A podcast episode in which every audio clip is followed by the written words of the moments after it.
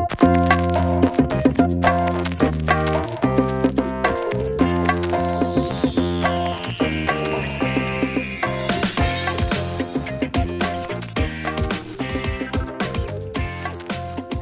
buenos días amigos, como todas las semanas nos encontramos en este su programa desde la EEA, desde la Estación Experimental Agrícola que realmente sabemos que es el programa del Colegio de Ciencias Agrícolas donde queremos compartir con ustedes el resultado o el, el proceso, ¿verdad? Donde todos los compañeros aquí estamos trabajando, cada uno cumpliendo con la función que le corresponde.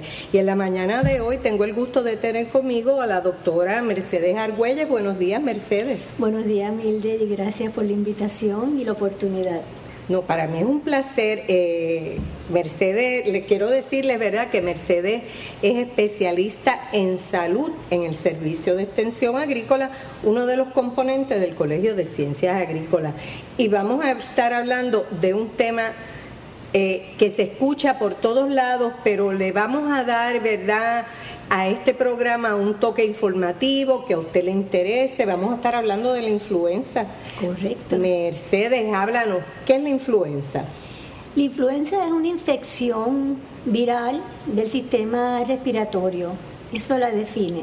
Muy bien, entonces, ¿por qué hay este alboroto, hay esta, eh, esta promoción para vacunaciones masivas? Eh, es una infección viral, pero ¿cuál es la importancia de ella?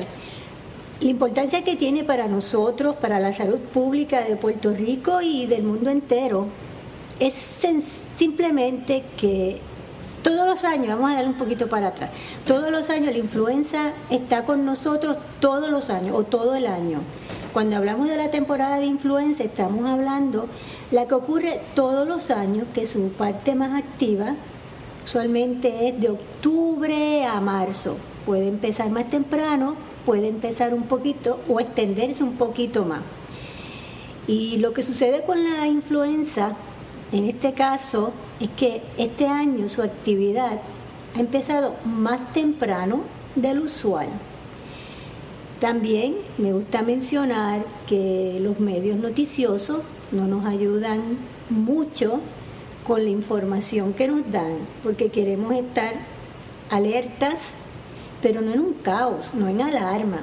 Y sí nos debemos vacunar porque es, es altamente contagiosa es bien fácil que yo te la transmita a ti, tú se la transmites a otros compañeros de trabajo, a tus miembros de la familia y se, va, se enferman muchas personas a la misma vez. Pero hay una diferencia, ¿verdad?, entre alerta y alarma. Correcto. Una alerta es que lo debemos hacer, ¿verdad?, para prevenirlo. Y una alarma, eh, y me corrige, ¿verdad?, es cuando ya hay una gran cantidad de gente contagiada y donde hay una severidad en la, enfermedad, ¿no? Sí, pero yo añadiría también la alarma, también es cuando no tenemos un control. Es algo que eh, como que yo no puedo hacer nada. Y eso eso es importante que lo menciones, sí. Y nosotros, está en nosotros mismos. El gobierno nos puede dar unas herramientas, pero no nos puede dar todo. Cada uno de nosotros como individuo, como ciudadanos responsables, padres, madres, niños, todo el mundo, podemos tener un, control sobre si yo me contagio o no. O si me contagio, que no sea tan severo la, la infección. Ok, antes de contagiarme, ¿qué debo hacer? Medidas básicas, ¿verdad? Para no contagiarme de influenza. Las recomendaciones, la primera recomendación es la vacunación. Y si quieres más adelante hablamos un poquito sobre la vacuna. No me quiero adelantar, pero creo que es el, punto más débil ahora mismo en la campaña para reducir los casos y las fatalidades de la influenza. Eh, pero, por ejemplo, estas medidas básicas para evitar el contagio, vamos a decir. Vacuna y una buena higiene. Y cuando hablamos de buena higiene, higiene, lo más importante es usted lavarse las manos. Y eso es algo que nosotros lo hacemos siempre, pero vamos ahora a continuar. y estar más consciente con agua y jabón. Usamos estos gel a base de alcohol, pero eso no sustituye el, agua, el. Pero tener uno en su carterita, en su backpack, en su bolsillo, mm, le va a venir muy bien. Lo otro que eh, piense, usted no sabe la otra, el dinero que usted recibe en el banco, en una transacción, en una tienda, usted no sabe si la persona que lo, la cajera o el cajero o puede ser el que compró o el que hizo la transacción anterior, puede ser que tuviese la infección y él ni mismo lo sepa, y usted coge ese dinero y el virus tiene una, una vida, la viabilidad puede fluctuar entre 2 a 8 horas en una superficie inerte, en un pañuelo, perillas de la puerta, el carrito del supermercado. Si nos ponemos a ver todo lo que nosotros tocamos, préstame el teléfono un momentito que se me quedó y voy a quiero llamar aquí. Esas son de las maneras, de una forma, hay maneras directas e indirectas. O sea, y, que podemos decir que la influenza es altamente contagiosa. Eso es una de, de las características que la define y que causa las epidemias. Sí, sí.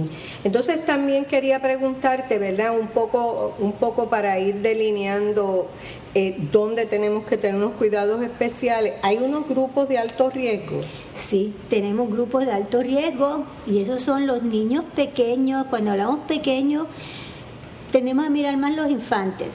Fíjate que la, aunque la vacuna se recomienda de seis meses de edad en adelante, pero los niños pequeños, también puede ser los de la escuela elemental, mujeres embarazadas y el adulto mayor. Y aquí adulto mayor se tiende, puede ser mayor de 60, de 65 años de edad. Y lo interesante es que los grupos, y ahora mismo aquí en Puerto Rico, ese grupo de edad, esa población son los niños, y ellos lo definen desde recién nacido hasta 18, 19 años, que tiene el mayor número de casos de influenza. Que tenemos que estar, pues como dice otra vez, estar alerta y tomar esas medidas. Usted enséñele con el ejemplo y, y al niño que no comparta su jugo, que si la frutita, que si el juguete, porque de la escuela pasa al hogar. Así mismo es, y verdad, hay cosas que casi son inevitables, así que volvemos otra vez al punto inicial que, que tú mencionaste, la vacuna. La vacuna. La vacuna, ¿verdad? Porque sabemos que hay cosas que no están en nuestro control, eh, que por más que tratemos de controlarlas, es inevitable intercambiar saludos, tocar cosas que han tocado otras personas, así que lavar manos y vacuna, ¿verdad? La vacuna y también cuando usted tose pues cubrirse. Eh, es como que sentido común, ya uno sabe y como piensa como que esto es algo completamente nuevo o extraño, que es un monstruo, no es un monstruo, es un Siempre ha estado ahí, ¿verdad? Eh, lleva miles y miles de años ahí y es un virus, el detalle que tiene es que cambia mucho, lo que llamamos mutaciones. O sea, que hay diferentes tipos de influenza. Pues sí, la, de ahí vienen que tenemos influenza a, influenza B y la influenza C. La A es la más fuerte y es la que casi siempre causa, o con frecuencia, no vamos a decir casi siempre causa la, la infección. Y aquí en Puerto Rico, de los casos que ya se han confirmado, primero es el A, por el virus de influenza tipo A, y seguido por el tipo B. No tenemos del tipo C que eso es bueno, que no está circulando. ¿Cuál es el tipo C? El tipo C es uno que circula principalmente entre los seres humanos, pero no cambia mucho, no muta mucho y no ha causado pandemia hasta el día de hoy. Y cuando infecta, no tiene la misma severidad, o sea, no me hace tanto, no me siento tan mal como ocurre con el A y pues seguido por el B. Y quería preguntarte también, eh, la influencia, eh, la influenza, perdón, Dios mío, la influenza... Me pasa a mí también, eso no es problema, eso es bueno, vamos, no me siento tan mal. la influenza es una enfermedad zoonótica. Correcto, en el origen, eh, qué bueno que lo trae, es una enfermedad zoonótica que el origen, el virus, lo que llaman su reservorio natural, que no causa la enfermedad en esos animales, son principalmente aves acuáticas silvestres. Siempre pensamos en los patos, las garzas, y él se mueve, ese es como su hábitat normal o reservorio, reservorio natural. Pero ya el virus, él puede pasar, tiene esa capacidad pasar a las aves domésticas, como son pues los pollitos que nos comemos o los pollos que tenemos, las gallinas, correcto, como también puede pasar al cerdo. Y de ahí puede pasar a nosotros. Causa la infección en las aves, causa la infección también en los cerdos, como la causa en nosotros.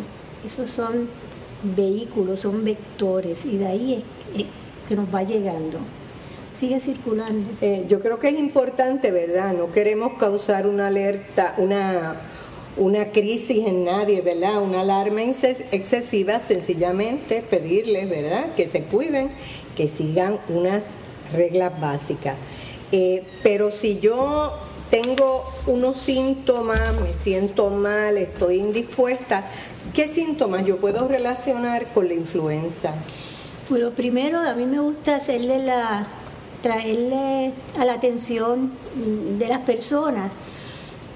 Usted sabe, yo sé cuándo me va a dar el catarro o el resfriado, como usted le quiera decir. ya usted lo sabe. Ay, yo creo que me va a dar catarro, me duele la garganta o me está molestando la nariz, estoy mocosa, lo que sea. Cuando esos signos o esos síntomas cambian Puede ser, no le estoy diciendo que es, pues claro, yo no, claro, solamente queremos una alerta, una alerta, usted puede ser la influenza.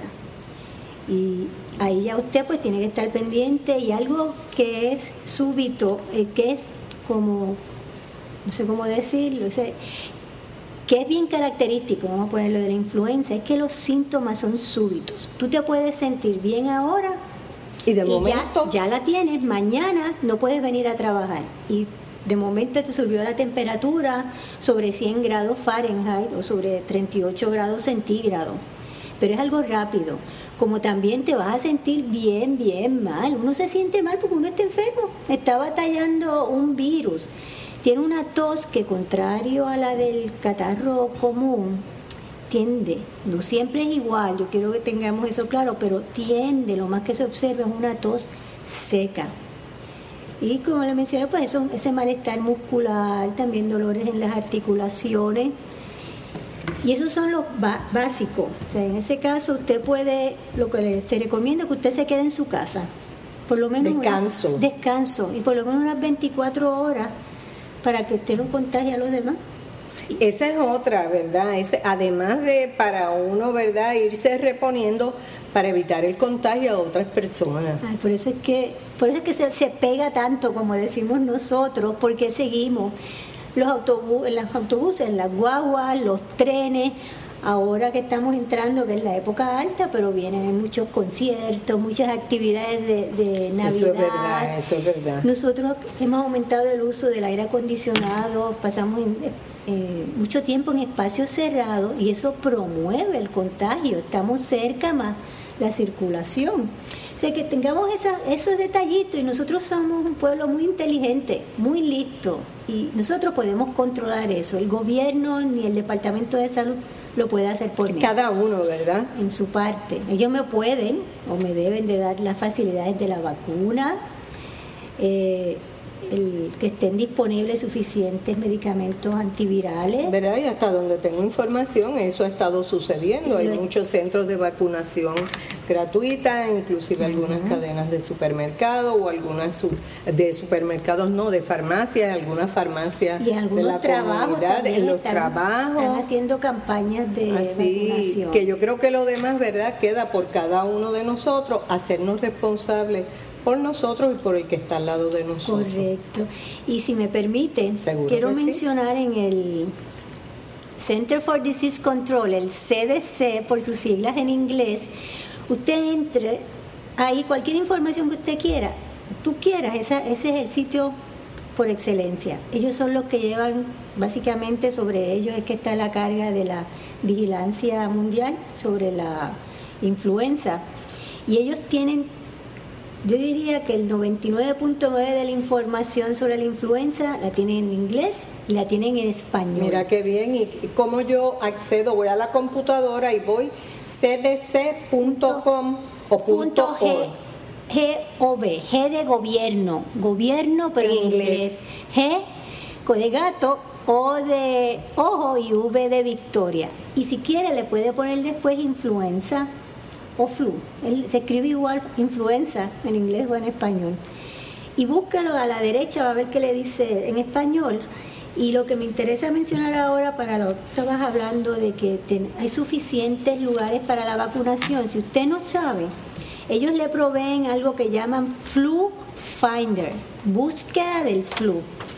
Y aunque esté en inglés esa partecita, usted escriba su código postal, el zip code, como decimos nosotros aquí en, buen castellano, y le va a salir como estos mapas de Google con los globitos rojos, todos los lugares cerca de ese, de ese código postal que están vacunando. Y abajo le sale una lista y usted va a ver los Kmart que le queda cerca de usted, los Walgreens, toda una actividad de una serie de sitios, sitios y le dice qué vacuna tienen. Así que, vuelvo otra vez, no tenemos razón de por qué no irnos a vacunar, sino que usted tenga algún factor que no se pueda vacunar, como que usted sea persona que ha tenido un trasplante de algún órgano.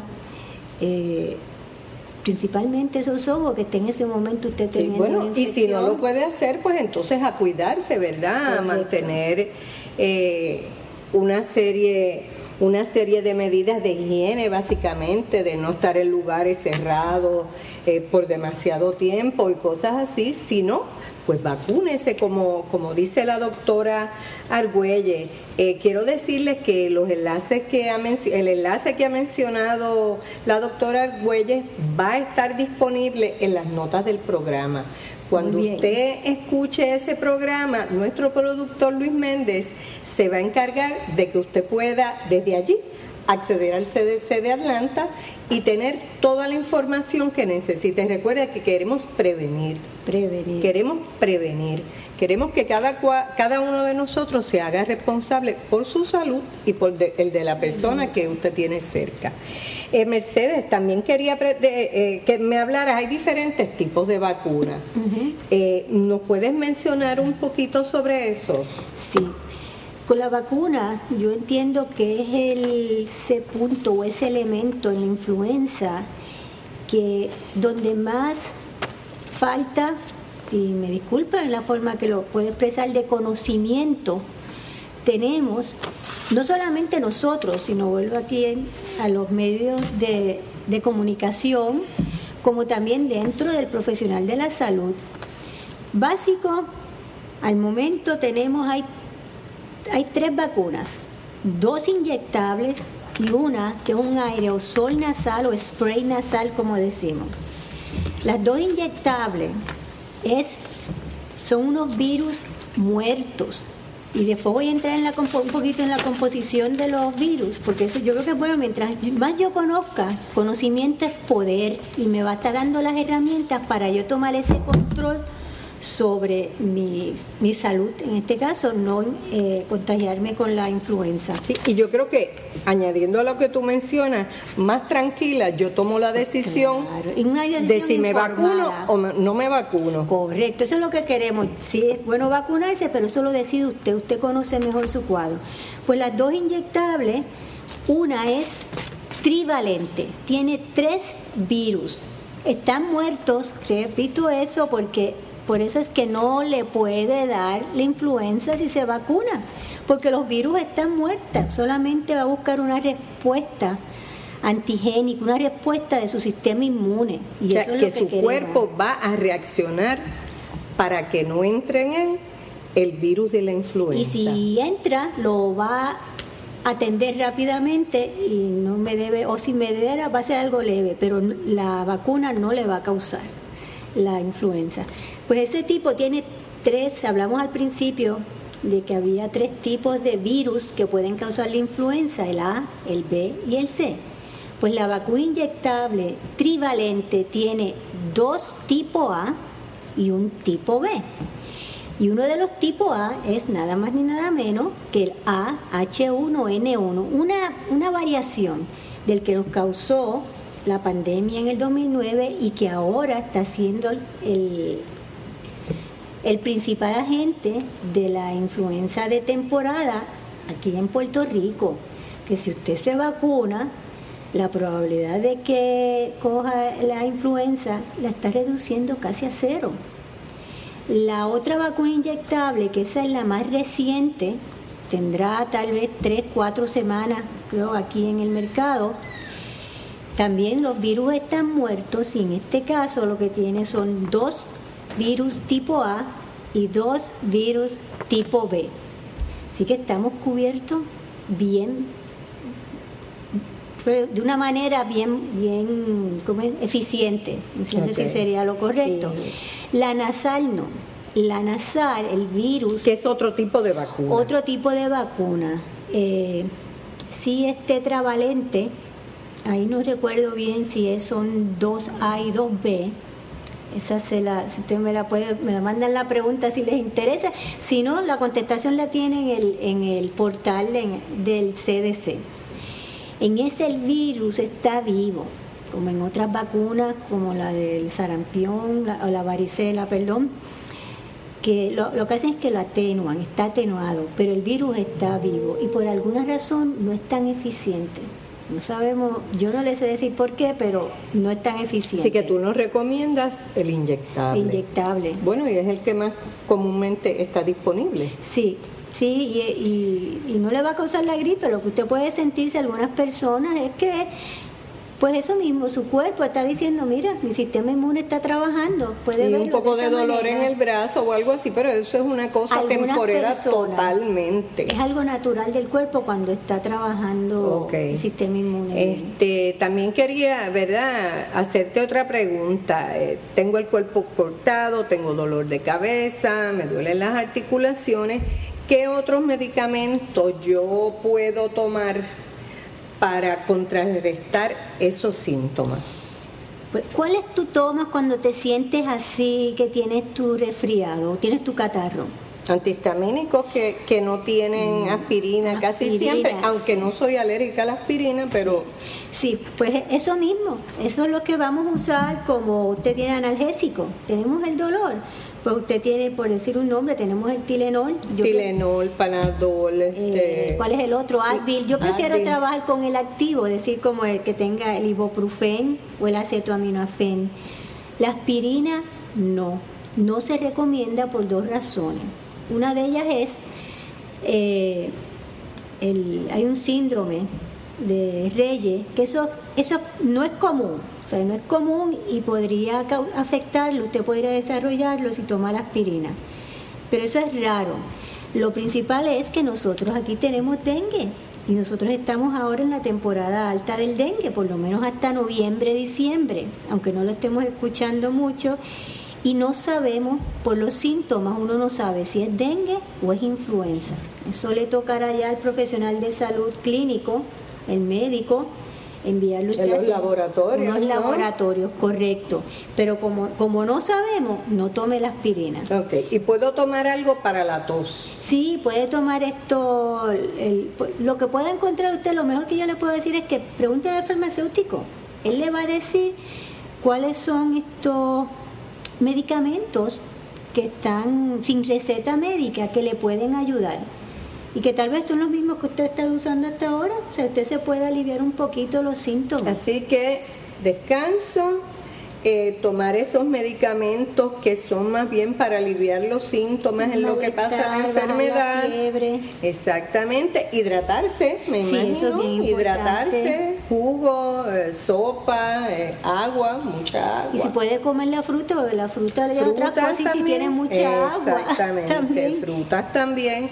Así que hay unas medidas básicas, pero se me ocurre ahora que hay mucha gente que le tiene terror a las vacunas. Antes de, perdona te interrumpa, es que quiero mencionarle o compartir que no se autorrecete antibiótico. Y me decir, pero es que lo son por receta, es que a veces las personas les sobran de alguna otra infección que tuvo, y pues los dejo ahí, no termina el protocolo que le enviaron, y ay, déjame tomarme esto.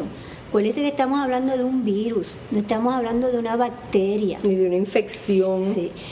Usted deje eso, la recomendación es que lo deje en las manos de su médico.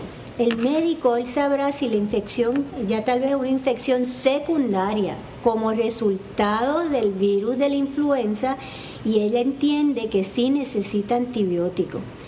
Si usted recuerda, no aspirina, no antibiótico, no debemos tener problemas. Pues ya ustedes saben, amigos, yo creo que ya eh, la doctora Argüelles nos ha dado un cuadro bien amplio sobre qué es la influencia, la importancia de, de la vacuna y cómo podemos, si tenemos la influenza, cómo podemos pasar estos días de la mejor manera posible. Pero te quería preguntar algo, hay mucha gente que le tiene terror a las vacunas, eh, porque les han dicho que a alguien le pasó algo, se paralizó, le dio una cosa. ¿Tienes algo que decir sobre eso? Sí, sí, y es bien importante. Una se escucha, es que sale a veces alguien en, la, en los medios noticiosos o en los blogs, porque ahora todo está disponible o accesible. Y se oye hablar de algo que se llama como el Guillain-Barré. Eso es, es un desorden. Eso es rarísimo, rarísimo que ocurra. Y sí afecta el sistema nervioso que puede causar parálisis y de diferentes grados. Y usted se puede recuperar como puede que no se recupere. Lo que, y el Guillain-Barré es una enfermedad o un desorden del sistema inmunológico, es autoinmune. Y es cuando el virus es el que lo activa, puede, cualquier otro virus, no solamente de la influenza, puede suceder una infección viral, un agente infeccioso, bacteria también, que pues el sistema auto, eh, inmunológico, en vez de atacar el, microorganismo el agente infeccioso ataca parte de mi sistema nervioso y de ahí es que viene la parálisis.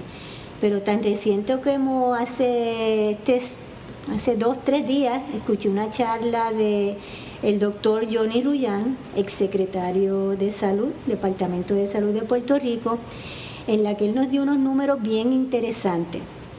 Él dijo que la probabilidad el riesgo de que a mí me dé el Guillain-Barré sin vacunarme es de 1 en 100 mil. Es decir, una persona cada 100 mil personas podría, eso no es seguro, podría desarrollar el Guillain-Barré. Si yo me vacuno, con la, uso la vacuna de la influenza, esa probabilidad, ese número de que a mí me dé esa enfermedad que se llama o ese desorden que se llama Guillain-Barré, se reduce, va a ser una persona en cada dos millones de personas.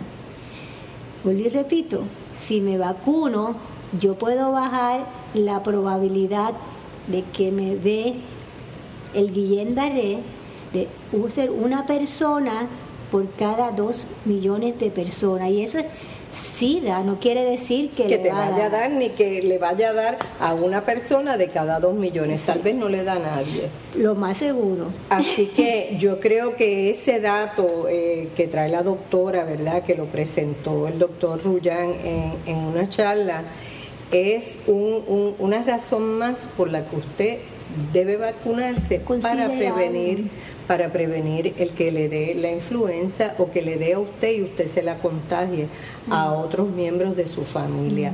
Eh, estamos ya terminando nuestro programa, pero quiero preguntarle a la doctora si ellos están eh, produciendo algún tipo de literatura, alguna otra cosa que la gente pueda tenerlo a su disposición para llevarlo a escuelas, una maestra que se lo quiere entregar a los padres de los niños, ¿verdad? Para su tranquilidad y para promover a dónde se tienen que comunicar si lo están haciendo. Pues ya tienen aquí para el enlace que va a dar el productor, el señor Luis Méndez, también las economistas del hogar y los agentes agrícolas del Servicio de Extensión Agrícola. Ellos van a tener en sus respectivas oficinas material, unos opúsculos. Y si usted desea, se puede comunicar conmigo al 787 756 8994 que con gusto le contestamos sus preguntas o y si no la tengo al momento pues la buscamos.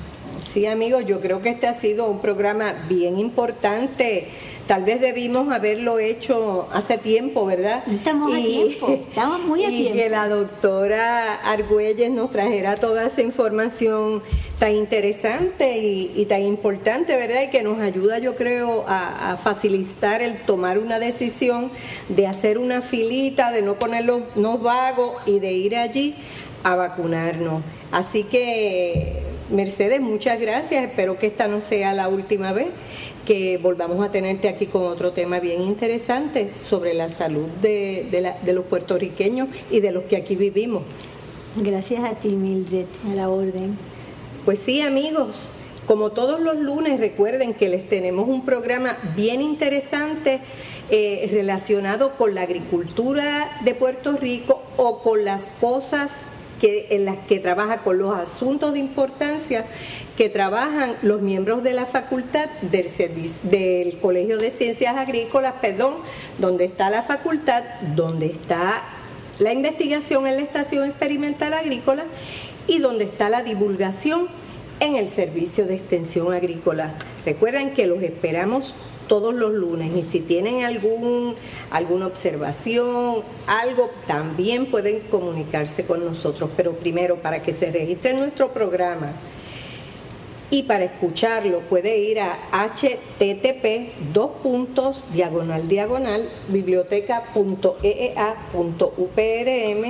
biblioteca.eea.uprm.edu diagonal desde la EEA o pueden ir a Facebook en facebook.com desde la EEA y allí nos van a poder escuchar y usted se va a poder registrar y todos los lunes le vamos a hacer un recordatorio que llegamos con un programa eh, para usted. Si usted tiene un tema que le interese o algún comentario o alguna sugerencia, puede comunicarse con nuestro productor luis.méndez4 upr.edu. Lindo día.